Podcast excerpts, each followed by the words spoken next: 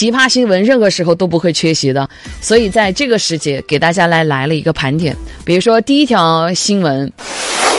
杭州的李女士，她报警说自己回家里呢，结果发现门呢被反锁了，里边呢又传来咚咚咚的这个动静，就怀疑有小偷躲在这个衣柜里。民警呢把这个衣柜给她打开了，居然发现里边竟然是报案人李女士的老公。原来他没去上班，在家玩手机，后来听到有人开门，害怕被老师责骂，就躲进衣柜了。这个标题叫啥？女子怀疑家中衣柜进小偷，报警。打开后竟然是不想上班的老公。你品品，这新闻有多奇葩？还有一个，呃，卢可水呢热爱修脚，后来呢他又学了个画画。有一天。这个大脑天才他突发奇想，哎，为什么不能把画画跟修脚结合在一起呢？于是啊，他就积攒了自己的那个脚皮，啊，就是修脚修出来的那个死死死皮，脚死皮，创作了大量的画作。来，现在朋友们，将你的这个眼睛给我瞪大了哈，我来给你好好看看他这个图片，这个看得到吗？你可以放大看哈。这个画作上面的，就是这位卢可水这位同志将自己修脚修出来那些死皮哈，那个琐碎的那个血血弄得《清明上河图》临摹的啊，因为他是用自己的那个脚上的那个脚皮嘛，死脚皮哈，死皮给做出来的，所以呢，那个画呀，你乍看上去它是有那种立体的感觉的，而且吧，纹理啊特独特。这个世界已经坏了，这个世界已经不会好了，朋友们，你们知道吗？这个用脚的死皮做出来的一幅《清明上河图》临临摹出来的哈，有收藏家居然出资二十万要买。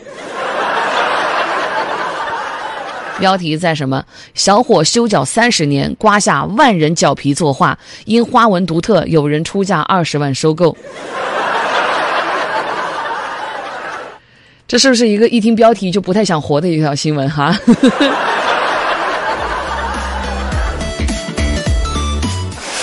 再跟大家分享一个奇葩的新闻，说的是一个男子徒手偷走公厕马桶啊，去泄愤。张家港某个公厕内。无障碍的卫生间的马桶呢不翼而飞了，民警呢很快找到了嫌疑人薛某。原来呀，这个薛某呢经常路过这一间公厕。疫情期间呢，无障碍卫生间暂停使用了，他为此感觉到十分的恼火。于是呢，他呢就偷了马桶，并且丢弃这个马桶来泄愤啊。因为这儿呢，他被行政拘留了。这个是这个奇葩的有点平平淡淡是吧？哈，我们继续往后看。来，有个男子为了博领导赏识，多次挖领导祖坟。听名字啊，是不是很兴奋？我就不信，就这么大个事儿，你一点都不兴奋。这个新闻来自广西百色，两个村民呢，为了博取单位领导的赏识啊，多次窃取这个领导家族祖坟的尸骨，而且呢，也没说干什么坏事，就把它给藏起来了。他们就怎么打算的呢？等这个领导找不着的时候，然后嘞，哎，领导，领导，你们家这祖坟那尸骨我给你找着了，在这儿呢，在这儿呢，就等着这样子出来立功啊。结果呢，最后的结果就是被提起公诉了。再跟大家分享个沙雕新闻哈，济南有一个盗贼李某，行窃的时候呢，担心在卧室的主人随随时会醒过来嘛，于是呢，就利用从电视当中学来的那个手刀，就是对着人那后脖子直接啊来一砍，啊击中对方的后颈部，结果呢，可能力道不够熟练吧哈，他这一掌击脱下去哈，把人家就直接打醒了。吓得这个盗贼李某啊，赶紧窜逃。他很快就因为涉嫌入户盗窃啊，被警方采取强制措施了。这个标题叫啥？男子入室盗窃，学电视手刀啊，想击晕主人，结果将主人打醒了。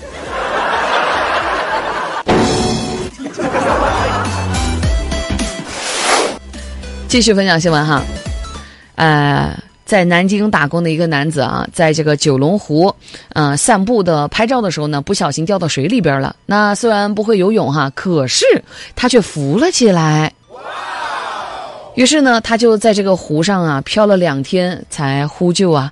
事后据他说，是主要因为人太多了，他不好意思呼救，所以两天之后人少了，他才开始救命啊！有人掉水里啦，快来救救我呀！朋友们，你们老说自己社恐社恐，我就请问你能社恐到人家这地步吗？人家才是真真正正的社恐，对吧？坠湖漂流两天了，完了之后因为人太多不好意思求救。这个狼人愣是在这湖上漂了两天，我是做不到哈。我我现在开除我的社恐机，我宣宣布我再也不是社恐了。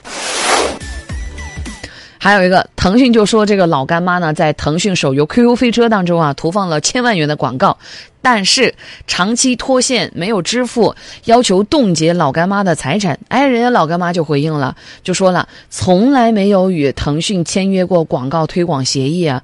目前呢，因为就这个事儿哈，他已经报案了。之前呢，贵阳公告就通告啊，说有不法人员呢冒充老干妈的工作人员，与腾讯呢签订广告协议，目的呢是为了骗取 QQ 飞车的游戏礼包。朋友们，得劲不得劲儿？再给你们分享一个奇葩新闻。江苏扬州法院收到男子毛某的死亡证明，但是呢，联系这个毛某的家属的时候啊，家属就说了不不能呢，这我们家这个人明明都还活着呀，怎么一回事啊？原来毛某呢涉嫌诈骗一百九十多万，因为怕被判刑，于是呢办了全套的假证啊，就想诈死来逃脱制裁。后来呢，这个毛某就因为涉嫌伪造国家机关公文等数罪并罚，刑期还会增加。哇哦！还有，四川一个男子呢入室盗窃得手之后啊，为了躲避刚刚到家的屋主啊，于是呢躲到楼顶在那刷抖音，结果呢他因为看视频啊，看到不自觉的笑出来了，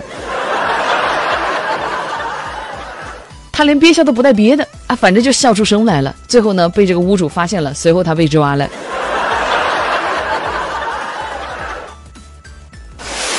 山东有一个男子张某，凌晨呢带着三个美女吃吃饭，无缘无故呢被邻桌一个男的啪啪啪啪一顿殴打，周围的人肯定上前要阻拦呢，是吧？打人的男的还是不依不饶。警方将这个男子逮捕之后啊，他说呢，为什么无缘无故打人家，打一个不认识的人？因为自己单身，羡慕嫉妒这个张某呢，一个男的带三个女的吃饭哈，于是对这个张某呢出手殴打。我我好像之前跟你们说过哈，就。拽着那个头发，薅着那个头发，抓的一下就往下顿呢，头掉发掉了好多呢。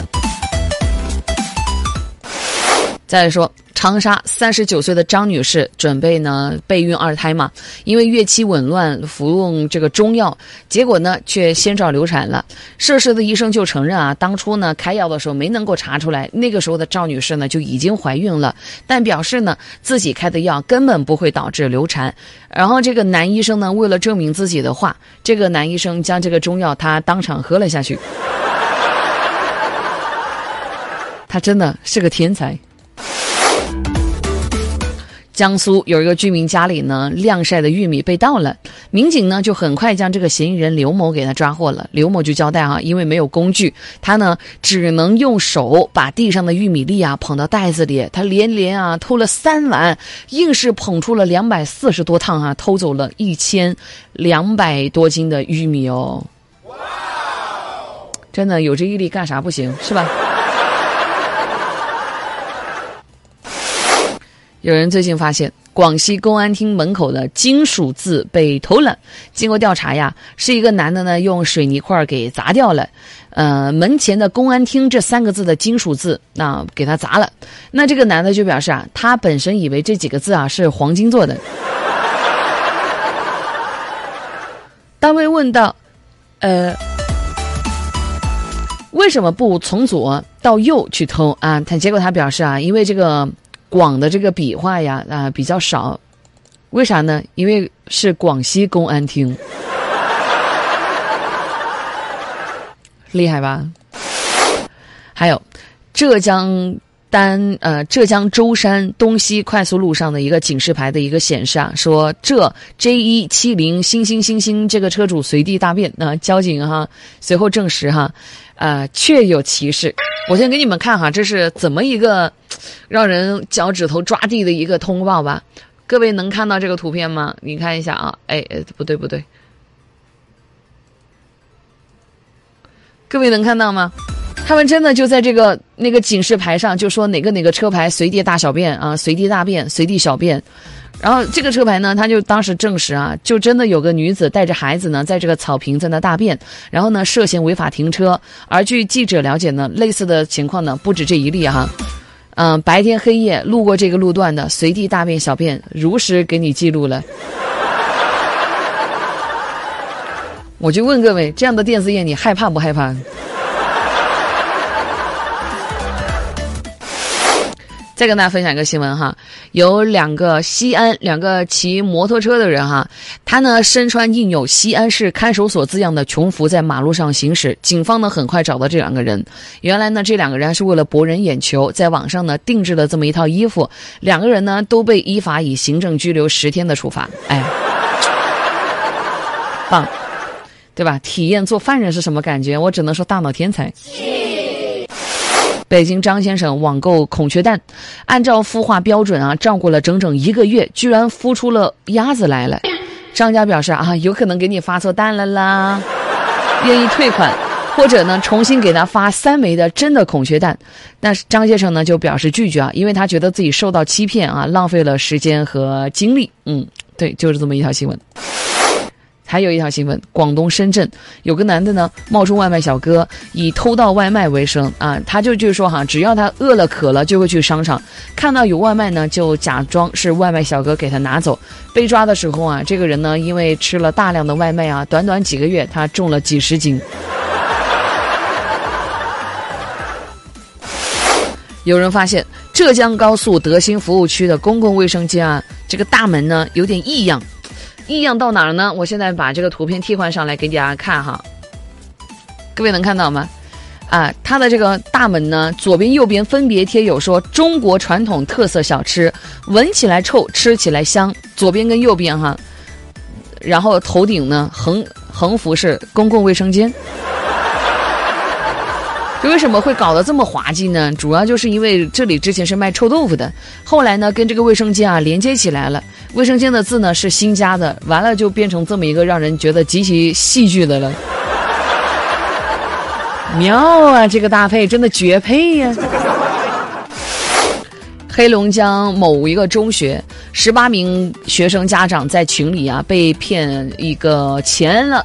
经过调查呢，嫌犯呢是广东茂名五名中学生，他们在网上呢骗取家长微信群的二维码，进群之后呢，冒充班主任收取书本费啊，收了八千多块钱，啊，就这儿也能被骗？咱们茂名人哈，天才！安徽有个学校呢启动线上教学，因为呢调错了台，合肥一个小学生呢上了高二的化学课。爷爷奶奶发现不对劲啊，让换台，但是这个小孩呢坚决不同意，甚至他特别认真的他做起了笔记。我就想问，听得懂吗？啊，好家伙，直接一个好家伙。还有一个，四川资中交警啊，发现有两辆大货车有超载的嫌疑。我先把这个图片换了。发现呢有超载的嫌疑，司机呢又拒不配合，还威胁啊说要把所有的货车都喊过来。十分钟之后吧，四十多辆的货车呢陆陆续续抵达现场为严某撑腰。结果民警呢对所有的货车过磅称重啊，发现都超过核定的，呃载质量大概超了百分之三十以上，于是当场啊全部都进行处罚了。啊。你要罚我超载是吧？咋的？我叫我兄弟们都过来，四十多个兄弟过来了，哈，那四个十多兄弟，四十多个兄弟一起罚。这好家伙，我直接一个好家伙是吧？江苏镇江有个女的报警啊，说被同居两年的男朋友徐某骗了十五万。啊，据了解，这个徐某自称自己是某副局长，同居的期间呢，各种理由向洪某索要钱财，达到了十五万元。实际上呢，徐某是有家庭的，他将骗来的钱呢，每个月微信啊转账给他老婆，还声称自是自己打工得到的。跟我在一起吗？我骗钱养你是吧？浙江台州有一个无业男子，连续十几天潜入女邻居家去偷吃。邻居的李女士呢，起初她不敢报警，后来呢，自己最爱的辣条啊、无骨鸡爪啊都被偷吃了，她终于忍无可忍了。李女士这么说的：“啊，他把我爱吃的都吃了，我吃什么呢？这触碰到了我的底线了。”我就搞不太明白，咋就偷辣条就底线了？之前偷第一次咋就不是你底线了？合着被偷不是你底线呢？啊，服了。陈某在四川涉嫌故意杀人之后呢，潜逃到了云南，住在一个地势偏僻的老房子。老房子阳台上呢有个废弃的垃圾通道。六年来啊，陈某反复练习钻到这个垃圾通道去隐藏。然而在被民警抓捕的当天，他躲到这个垃圾通道啊。结果当场被卡在洞口，随后就落网了。哇哦，苦练多年，结果那，呵呵呵哎呀，哎呀，哎呀，哎呀呀！山东青岛有个小伙儿开着敞篷车呢，在那做直播，结果呢被指责他是闭着眼开车，网友还说要向这个民警去举报。之后小伙呢就这个事儿发视频澄清啊，他确实没有闭眼，只是眼睛小而已。这个我记得，以上好多不少新闻，我突然发现，原来我合着一直以来都跟大家做的是奇葩新闻、沙雕新闻。因为我今天跟大家做盘点，我才发现哦，达到百分之八十五以上吧的新闻，我都跟大家有在新闻环节跟大家聊过，不得了了。看来真的得提升一下我这个节的这个新闻环节那个节目质量了。总之，各位奇葩、各位沙雕们啊，真的非常努力啊！考虑到咱们这二零二零还有十来天了吧哈，期待他们最后能够冲冲业绩，也欢迎各位有什么沙雕新闻来跟我一起投稿啊！